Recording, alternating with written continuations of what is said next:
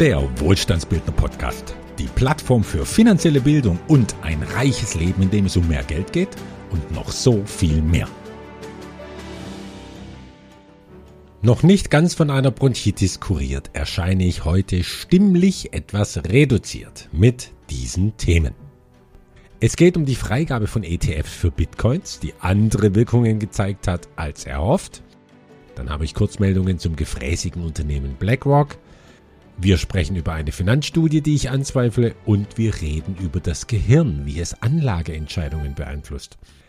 Es folgt ein Kommentar zu einem Megatrend, dem ich nicht vorschnell verfallen will, und endlich geht es auch wieder um ein Trauminvestment, das allerdings einen Haken hat, aber einen, der motivieren soll. Daraus besteht also die hundertste Ausgabe des Wohlstandsbildner Podcasts, zu der ich euch willkommen heiße. Eröffnen wir sie mit den vier Kurzmeldungen aus Wirtschaft und Wissenschaft. Die amerikanische Börsenaufsicht erlaubt den Verkauf von Bitcoins in ETF-Form. Am 10. Januar 2024, da war es die Meldung des Tages. Einige sagen, es war die Geburt einer neuen Anlageklasse für institutionelle Anleger und auch für die hehren Schar an gehypten Kleinanlegern. In den USA sind ab sofort Bitcoins als Wertpapier handelbar, wenn sie denn in einen ETF gepackt werden. Details zu Vor- und Nachteilen dieser Entscheidung habe ich schon im Newsletter Nummer 16 vom 16. Januar aufgeführt. Der Link siehe in den Show Notes. An dieser Stelle aber nochmals so viel dazu. Wenn ich mich in meinem institutionellen Netzwerk so umhöre, dann sind die Reaktionen auf diesen bejubelten Durchbruch einer Kryptowährung sehr zurückhaltend. Und das lässt sich auch am Kurs ablesen, der direkt nach der Freigabe runtergerauscht ist von 42.500 Dollar auf um die 37.000 Dollar und sich jetzt seither wieder berappelt, aber von seinem Ursprungswert ähm, vom 10.01. immer noch einige Prozentpunkte entfernt ist. Das jedenfalls hat sich die Krypto-Community sicher anders gedacht, dass das Ding nämlich abrauscht in den Himmel und sie nur noch die digitalen Goldklumpen auffangen müssen, die von der Börse runterfallen. Doch wie immer sich das entwickelt, am Prinzip dieser digitalen Währung, ob mit oder ohne ETF-Mantel, hat sich nichts geändert. Bitcoins bleiben eine unregulierte und extrem nervöse, schwankende, weil ja auch im realwirtschaftlichen Sinn wertlose Anlageklasse.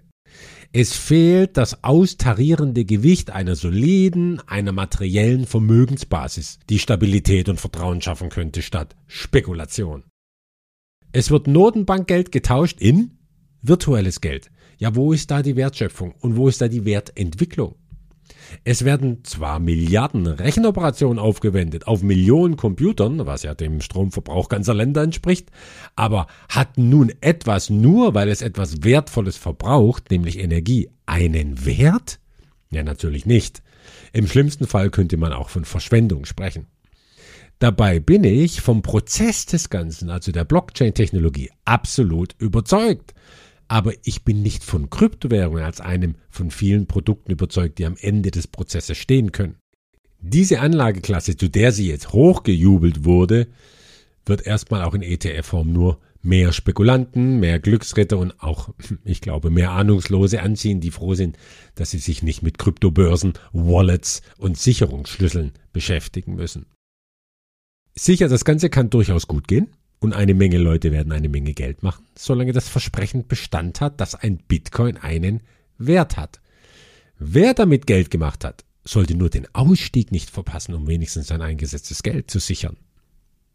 Für mich als vorläufiges Fazit, für viele Instis werden diese Dinge noch länger oder für immer eher zweifelhaft bleiben, mit Ausnahme natürlich von BlackRock, Templeton und Fidelity, die froh sind über ein neues kostengünstiges Auffangbecken für all ihre ETF-Anleger. Schließlich verkauft man das, wonach der Markt verlangt. Mit Qualität muss das bekanntlich nichts zu tun haben. Wenn wir doch da gerade von BlackRock gesprochen haben, der ehemalige Arbeitgeber von Friedrich Merz spielt in der nächsten Kurzmeldung die Hauptrolle. BlackRock, das schwarze Loch, das einen anderen Giganten schluckt. der größte Vermögensverwalter der Welt mit circa 10.000 Milliarden Dollar under Management, hat den Anlageverwalter Global Infrastructure Partners übernommen. Das Kürzel ist GIP. Der Preis für diese Einverleibung insgesamt 12,5 Milliarden Dollar, 3 Milliarden in Bar und 9,5 Milliarden in Form von 12 Millionen BlackRock-Aktien. Diese Übernahme ist bemerkenswert, weil sie BlackRock schlagartig zu einem der weltweit führenden Infrastruktur-Investmentmanager macht. Und warum das Wohlstandsbildern auffallen muss, ist klar. Die erste der drei Fundamentalsäulen eines ausgewogenen Portfolios ist bei uns nun mal Infrastruktur. GIP, gegründet im Jahr 2006, ist oder muss man ja jetzt eigentlich sagen, war bis jetzt der weltweit größte unabhängige Infrastrukturmanager mit einem Vermögen von über 100 Milliarden Dollar. Dieses Unternehmen konzentrierte sich dabei auf Bereiche wie Energie, Transport, Logistik, Drehkreuzen, hört, hört, das kennen wir doch irgendwoher, Abfallwirtschaft, aber auch sowas wie digitale Sektoren. Also auf alles, was wir eigentlich auch spannend finden. Warum ist die Übernahme für BlackRock jetzt so wichtig? weil sich der billionenschwere, eh schon übermächtige Laden nun endgültig auch in teils kritische Infrastruktur einkauft und damit seine strategische Position weltweit ausbaut. Und mit dieser Assimilierung eines anderen Vermögensverwalters geht, tja, ein weiteres riesiges Netzwerk und sehr viel Expertise an BlackRock. Und staatliche Förderungen werden eingeheimst. Und es werden natürlich weitere Gelegenheiten für institutionelles Geld geschaffen, um langfristige Laufzeiten für schöne Renditen, krisen- und inflationssicher anbieten zu können.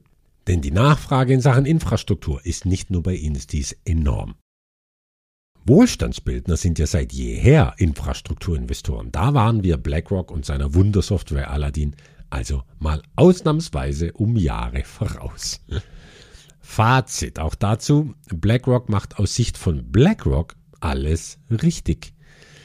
Die verfestigen einfach ihre Stellung als Gravitationszentrum, das alles auf der Welt nach und nach schlucken könnte. Alles falsch machen dagegen, finde ich, die Kartellämter, die es schon vor langer Zeit versäumt haben, die politische und wirtschaftliche Monopolstellung von diesem Unternehmen einzuzäunen. Marktführer in Sachen ETF ist BlackRock ja schon, jetzt wird er es für den noch essentielleren Bereich Infrastruktur auch noch. Ein Tipp zum Abschluss.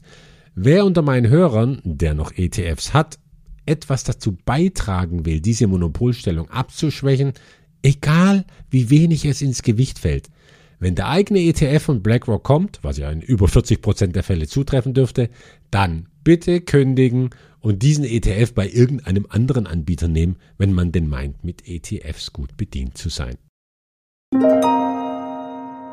Wer es glaubt, Finanzstudie über das Anlageverhalten von jungen Deutschen. Eine große Umfrage Anfang 2024 soll gezeigt haben, dass junge Deutsche zunehmend in ihre Altersvorsorge investieren möchten. Beim Teutates besonders die Altersgruppe von 25 bis 44 Jahren plant, mehr in Sparpläne und Rentenversicherungen einzuzahlen. Hoppla, staunen wir aber wirklich. Urlaub und Reisen stehen jedoch an erster Stelle der Ausgabenprioritäten, heißt es auch. Na, das passt doch jetzt genau zur Generation Zulu, wie wir sie kennen. Interessanterweise planen junge Erwachsene unter 25 auch, und jetzt bitte Fassung bewahren, mehr für Versicherungen auszugeben. Diese Studie, so steht es in deren Fazit, deutet auf einen Wandel in der finanziellen Prioritätensetzung hin, mit einem verstärkten Fokus auf langfristige finanzielle Sicherheit und Vorsorge. So, ich für mich leite aus dieser Studie zweierlei ab. Erstens, sollte diese Studie mit korrekten Daten arbeiten, dann klingt es so, als würde die finanzielle Bildung von Menschen bis zum 45. Lebensjahr nicht zunehmen, sondern abnehmen. Und das widerspricht allem, was ich sonst so lese und erlebe auch.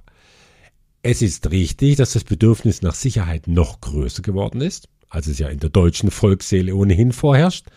Auf der anderen Seite aber ist das Misstrauen gegenüber der typischen Finanzindustrie auch erheblich größer geworden. Die Leute sind einfach aufgeklärt und wollen verstehen, welche Finanzanlagen und Versicherungen wirklich nötig sind. Und wenn Sie es verstehen, kommen Sie eigentlich immer zu dem Schluss, dass Versicherungen als Anlageform zumindest totaler Blödsinn ist, auch mit steigenden Leitzinsen. Und zweitens, was mich jetzt restlos dazu veranlasst, dieser sogenannten Studie zu misstrauen, ist der Auftraggeber derselben. Und das ist die AXA, der französische Versicherungskonzern. Na, da stellt sich doch gleich die Frage, handelt es sich jetzt wirklich um eine Studie? oder um Werbung für die eigenen Produkte, die sich immer schwerer an den Mann und an die Frau bringen lassen. Entschlüsselt, wie unser Gehirn risikoreiche Anlageentscheidungen beeinflusst. Japanische Forscher zeigten anhand von Experimenten mit Makaken, ihr wisst schon, diesen kleinen blitzgescheiten Äffchen, wie bestimmte Hirnregionen aktiviert werden, wenn diese Äffchen risikoreiche Entscheidungen treffen müssen. Das ist für uns Investoren hochrelevant, weil unser Gehirn baugleich ist wie das von diesen Tieren und es sehr wahrscheinlich ist, dass es eine Art Hirnschalter gibt, der uns dazu verleitet, risikoreichere Entscheidungen zu treffen.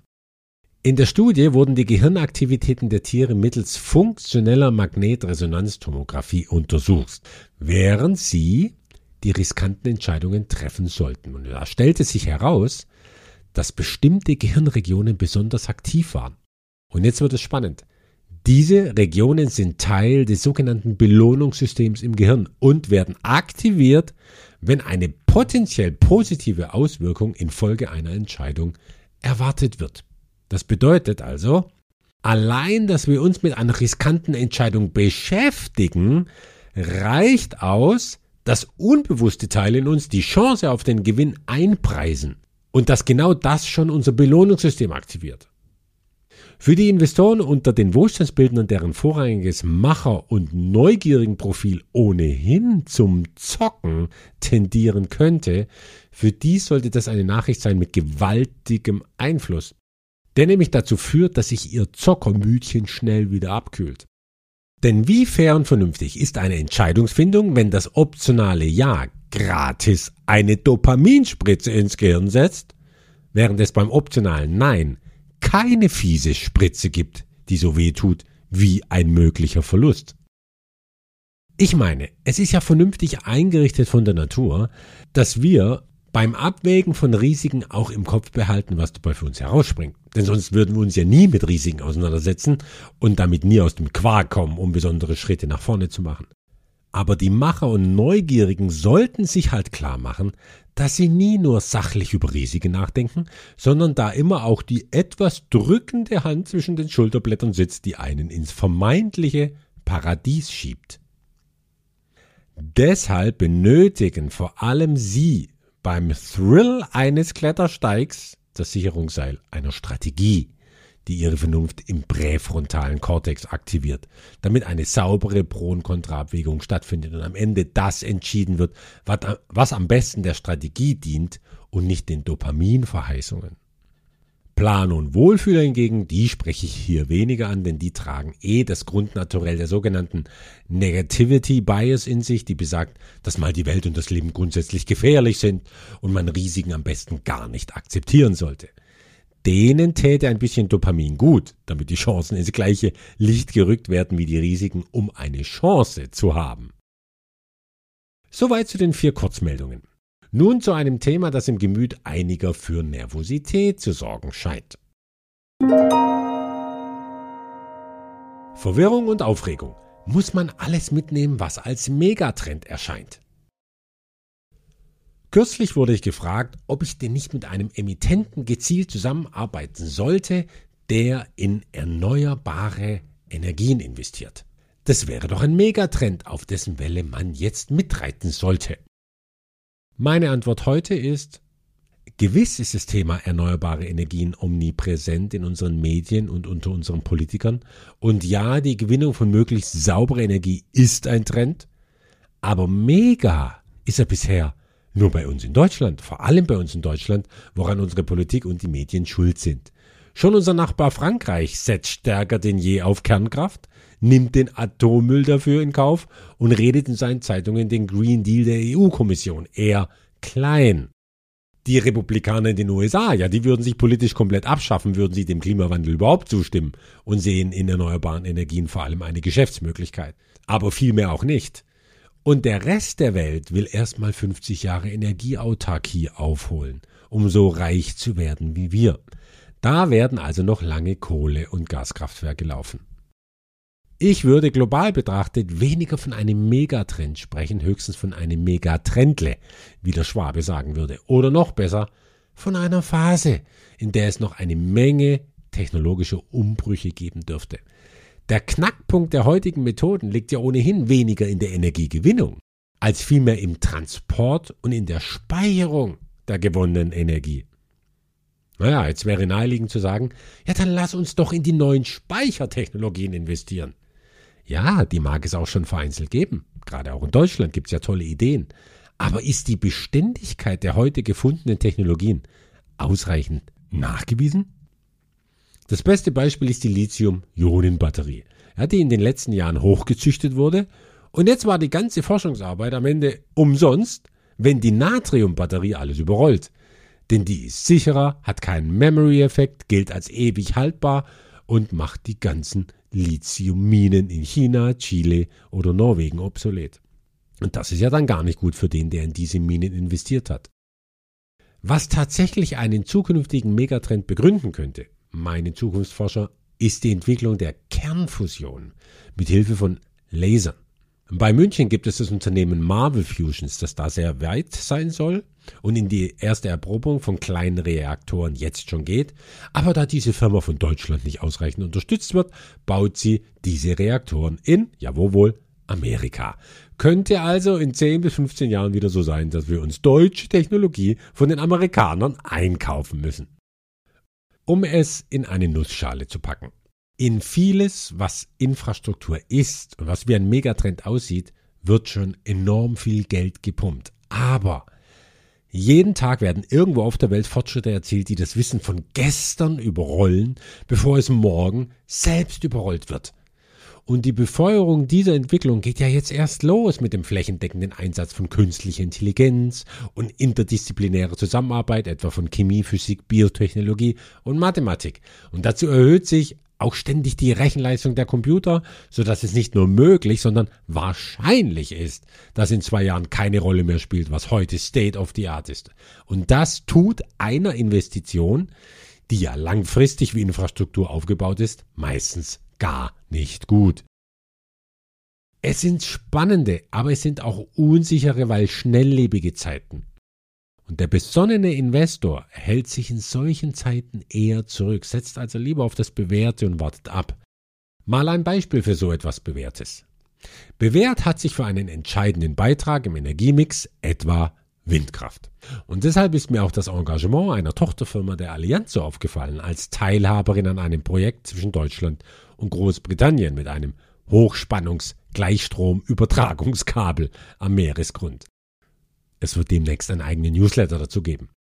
Für die Allianz macht dieses Projekt Sinn, da es auf mehrere Jahrzehnte ausgelegt ist und sich die Allianz hier mit vergleichsweise moderaten Renditen zufrieden gibt, aber auf jeden Fall unabhängig ist von Subventionen oder Preisschwankungen auf den Strommärkten. Für uns Kleininvestoren aber ist mir das Risiko durch überalte Investitionen in scheinbare Trends jetzt Geld zu verlieren einfach zu hoch. Und wir wissen ja, Verluste sind zuweilen doppelt so teuer, wie ihr nomineller Wert vermuten lässt. Und wenn draußen alle noch so nervös sind, wir müssen uns nicht drängen lassen. Infrastruktur besteht aus weit mehr als erneuerbaren Energien, da haben wir genug Auswahl. Das liegt ja auch daran, dass das Säule 2 Investment einer Entwicklungsimmobilie genauso gut zur Infrastruktur gezählt werden kann. Und genau von so einem Investment möchte ich euch jetzt berichten. Die Trauminvestition mit einem Haken, der motivieren soll. Ich habe in diversen Podcasts ja schon einige Perlen vorgestellt, wie zum Beispiel Wasser für den weltweiten Vertrieb und auch die bisherigen Clubdeals glänzen wie Perlen auf einer Kette. Um den noch immer recht neuen Jahr einen ermutigenden Impuls mitzugeben, möchte ich heute eine weitere Perle der außergewöhnlichen Art vorstellen. Sie ist so lukrativ und plausibel, dass ich mir wünsche, jeder könnte sie sich ins Portfolio legen. Denn jeder Anlegertyp kommt hier auf seine Kosten und findet im Widerschein dieser funkelnden Perle etwas, das ihn wie den Neugierigen inspiriert, beruhigt wie den Wohlfühler, mit Daten füttert wie den Planer und der Macher ist auch glücklich, weil die Renditen bei kurzer Laufzeit schlichtweg überragend sind. Und das alles mit größter Plausibilität und mit tadellosen Leistungsdaten des Emittenten. Kommen wir doch gleich zur Renditeprognose. Deren mögliche Entwicklung wird ja bei vielen Investments in drei Szenarien dargestellt.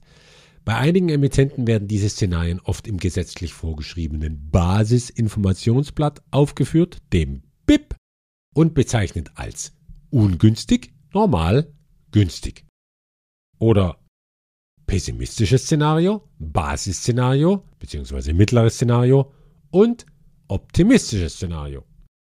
Ich übernehme jetzt mal den Sprachgebrauch, der mir am nächsten liegt, pessimistisch, normal und optimistisch. Der pessimistische Ausgang einer Investition liefert nicht nichts, sondern bei Top-Emittenten kommt wenigstens das angelegte Kapital zurück. Und dann gibt es bei diesem Szenario zum Beispiel einen Gesamtmittelrückfluss von 102 Prozent. Das sind 100 Prozent, also mein eingelegtes Kapital und 2 Prozent Rendite. Also so gut wie kein Gewinn. Zumal nach ein paar Jahren Laufzeit. Aber jetzt nun zum mittleren, dem normalen Szenario. Das bringt eine Rendite, die man einfach durch Vergleich und Analyse erwarten kann, wenn alles normal läuft. Ja, also und keine Pandemien, äh, Lieferketten oder Kriegserklärungen einen Strich durch die Rechnung machen. Bei durchschnittlichen Anlagen für den breiten Markt, aber unabhängig von der Börse, sind das so 5 bis 8 Prozent Gewinn pro Jahr. Okay, für Wohlstandsbildner wäre alles unter 8 Prozent nun nicht wirklich befriedigend, natürlich. Aber hierzu muss man wissen, die BaFin mag es nicht, wenn Emittenten mit zu großen Zahlen um sich werfen, um womöglich Leute einzufangen, für die das Investment gar nicht geeignet ist. Also halten sich im normalen Verlauf der Dinge die Emittenten eher bedeckt, selbst wenn sie für sich mit mehr Renditen kalkulieren. Und woran kann man das erkennen, womit sie eigentlich kalkulieren? Na, zum Beispiel an der Hurdle Rate. Und was besagt die? Dass das Management erst über eine gewisse Hürde springen muss, um am Gewinn beteiligt zu werden. Heißt, wenn der Anleger eine bestimmte Rendite bekommen hat nach Kosten, dann erst macht's auch dem Management Spaß. Schauen wir uns so eine konkrete Hurdle Rate in einem aktuellen Investmentbeispiel an, das viele Wohlstandsbildner schon im Portfolio haben. Im BIP wird ein normales Szenario von 8,6% ausgewiesen. Ja, normales, also mittleres Szenario. Ist ja schon mal ganz gut. Die Hürde aber, die sich das Management selbst auferlegt, um richtig Geld zu verdienen, liegt bei 10% Ja, welche Rendite ist jetzt die, die als Mindestrendite bei normalem Verlauf vom Emittenten angestrebt wird? Ja, natürlich die 10% Da sieht man also, dass in den offiziellen Unterlagen der Ball eher flach gehalten wird. Wie gesagt, wobei ja 8,6% schon mal durchaus angenehm anzuschauen sind. Ja, und dann gibt es da noch die optimistische Variante der Renditeentwicklung. Das sind jetzt die Zahlen, die der Emittent anstrebt, wenn er selbst richtig Geld verdienen will. Das sind die Zahlen, wenn alles einigermaßen so läuft, wie der Emittent es sich erhofft. Also nichts, was man jetzt sich als Kuckuck auf den Wolken erträumt, sondern genau das, wenn es insgesamt kommt wie geplant und einem keine Probleme in den Weg gelegt werden, die man nicht lösen kann, wie ein komplexer Pandemieausfall etwa. Wie werden diese drei Szenarien nun bei unserer großen Perle angewendet? Wie sehen die dort aus? Zuerst muss man natürlich die Laufzeit erwähnen, um Aufwand und Ertrag ins Verhältnis setzen zu können. Und die Perle geht hier von fünf Jahren aus, plus ein bis maximal zwei Jahre, wenn der Markt und die Preise etwa einen dazu zwingen sollten, abzuwarten. Also mit etwa fünf Jahren ist es eine nicht ganz kurze Laufzeit, aber doch sehr überschaubar. So, und im pessimistischen Fall liegen wir hier bei 15 bis 17 Prozent Rendite. Das setzt natürlich schon eine Duftmarke und man fragt sich, ob das sein kann. Wir reden hier ja über ein Säule 2 Investment. Es geht also um Entwicklungsimmobilien. Das ist ein sehr weites Feld und da ist gut zu wissen, dass sich der Emittent, von dem ich hier spreche, eine Nische erobert hat, die er so kompetent besetzt wie keiner seiner Mitbewerber. Und im Fall unserer Perle baut er mehrere Immobilien selbst neu. Das heißt, es wird von Grund auf eine Wertschöpfungskette von vielen Millionen Dollar aufgebaut. Und nur aus so einer Pole Position heraus kommen so hohe Renditen zustande, wenn es nicht mal gut läuft. Ja, es braucht viel Erfahrung und die richtigen Dienstleistungen, um ein bestimmtes Gebäude mit einem bestimmten Geschäftszweck zu errichten, keine Frage. Aber es ist eben auch kein Hexenwerk, sondern ein zeitlich und finanziell klar überschaubarer Rahmen. Und das macht diese Investmentperle und auch diese Aussage des pessimistischen Szenarios so plausibel. Okay, 15% im eher pessimistischen Fall. Wie sieht es dann bei einer normalen Entwicklung aus? Da liegen wir im Schnitt bei 20 bis 25 Prozent Rendite pro Jahr. Und wenn es richtig gut läuft und die Märkte im optimistischen Sinne ein bisschen Rückenwind haben, zum Beispiel mit einer Leitzinssenkung kurz vor den Vertragsverhandlungen, dann werden 31 Prozent Rendite ausgelobt. Aber hier bleibe ich jetzt mal ein Realist, der sich allzu viel Übermut abgewöhnt hat und fokussiere mich nur auf das normale Szenario der 20 Prozent. Wir sprechen also von einer Verdoppelung des Kapitals in rund fünf Jahren, wenn es einigermaßen normal läuft. Soweit die guten Nachrichten und die guten Aussichten. Wo ist denn bei so einer Geschichte aber jetzt der Haken? Da sehe ich einen kleinen und einen großen. Der kleine besagt, dass diese Perle auch deshalb so hohe Renditen anstreben kann, weil sie so viele Renditefresser wie möglich ausgeschlossen hat. Und das bedeutet bei uns in der EU, dass das Produkt nicht für den Massenmarkt gedacht ist, sondern sich nur an sogenannte semiprofessionelle Anleger wenden darf. Also an Anleger, von denen der Gesetzgeber denkt, dass sie Erfahrung haben und genau wissen, was sie tun. Und für so eine Zielgruppe braucht es nicht diese ganzen Regulierungsinstanzen, die teuer sind und nötig, um auch Leute mit wenig Ahnung von Finanzen und Anlageprodukten aufnehmen zu dürfen. Und zwar über die sogenannte Prospektpflicht. Ja, und alles, was sich nicht an die große Öffentlichkeit wenden darf, bekommt dann den Namen Private Placement. Und bei denen gibt es nun drei Schlüsselmerkmale und das sind Zielgruppe, Regulierung, Flexibilität. Erstens Zielgruppe. Private Placements richten sich an eine kleinere, erfahrenere und deshalb auch oft vermögendere Gruppe von Investoren. Zweitens Regulierung. Im Vergleich zu öffentlichen Angeboten unterliegen Private Placements weniger strengen regulatorischen Anforderungen. Ja, das kann den Prozess beschleunigen und hurra, denn das ist entscheidend, das macht den Prozess kosteneffizienter und daher renditestärker, also rentabler. Und drittens Flexibilität.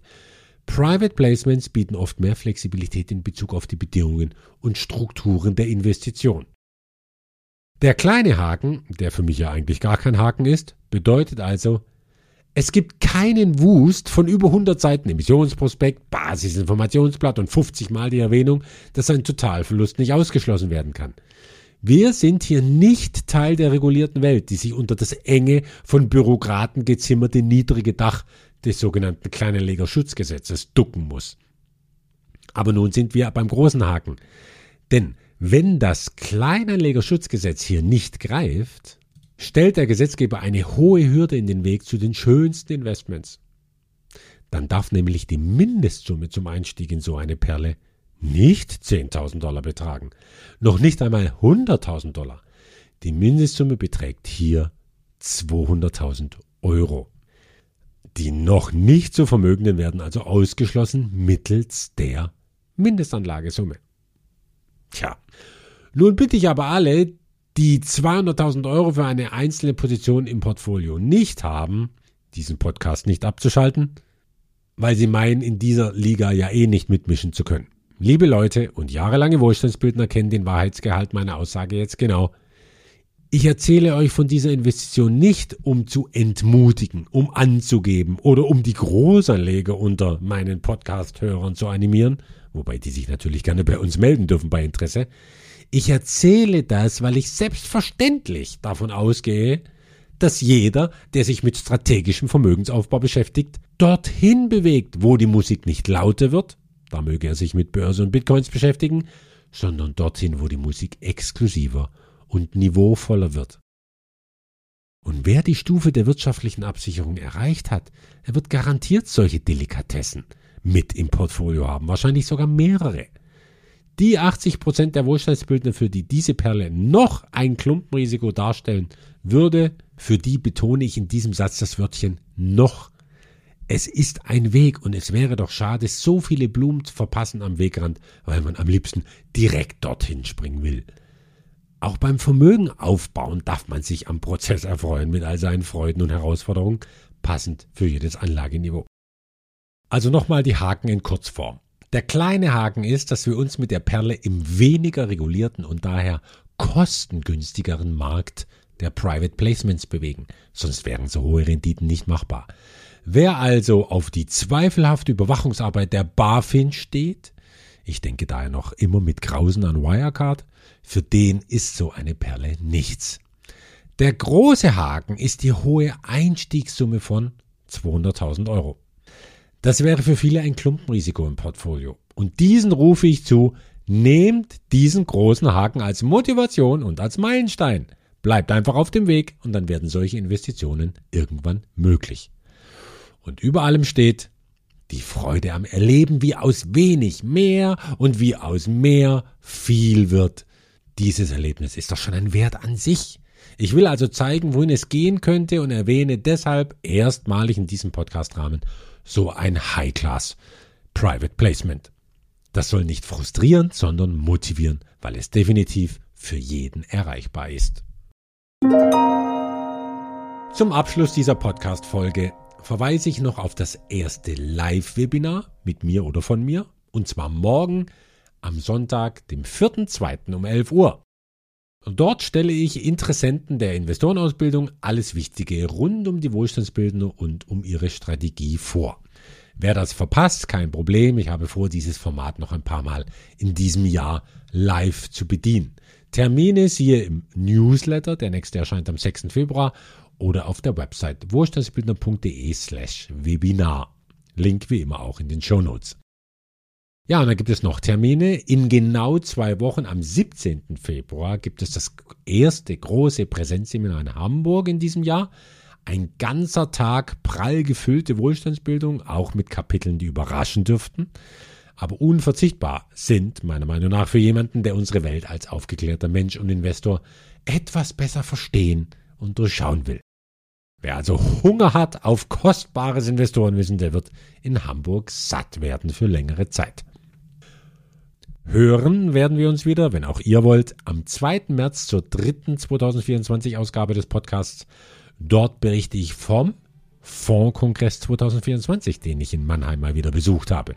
Es geht um eine Branche, ich sag's euch, die zu beobachten mir immer weniger Freude bereitet, weil in ihr viel mehr kaputt gemacht wird als aufgebaut.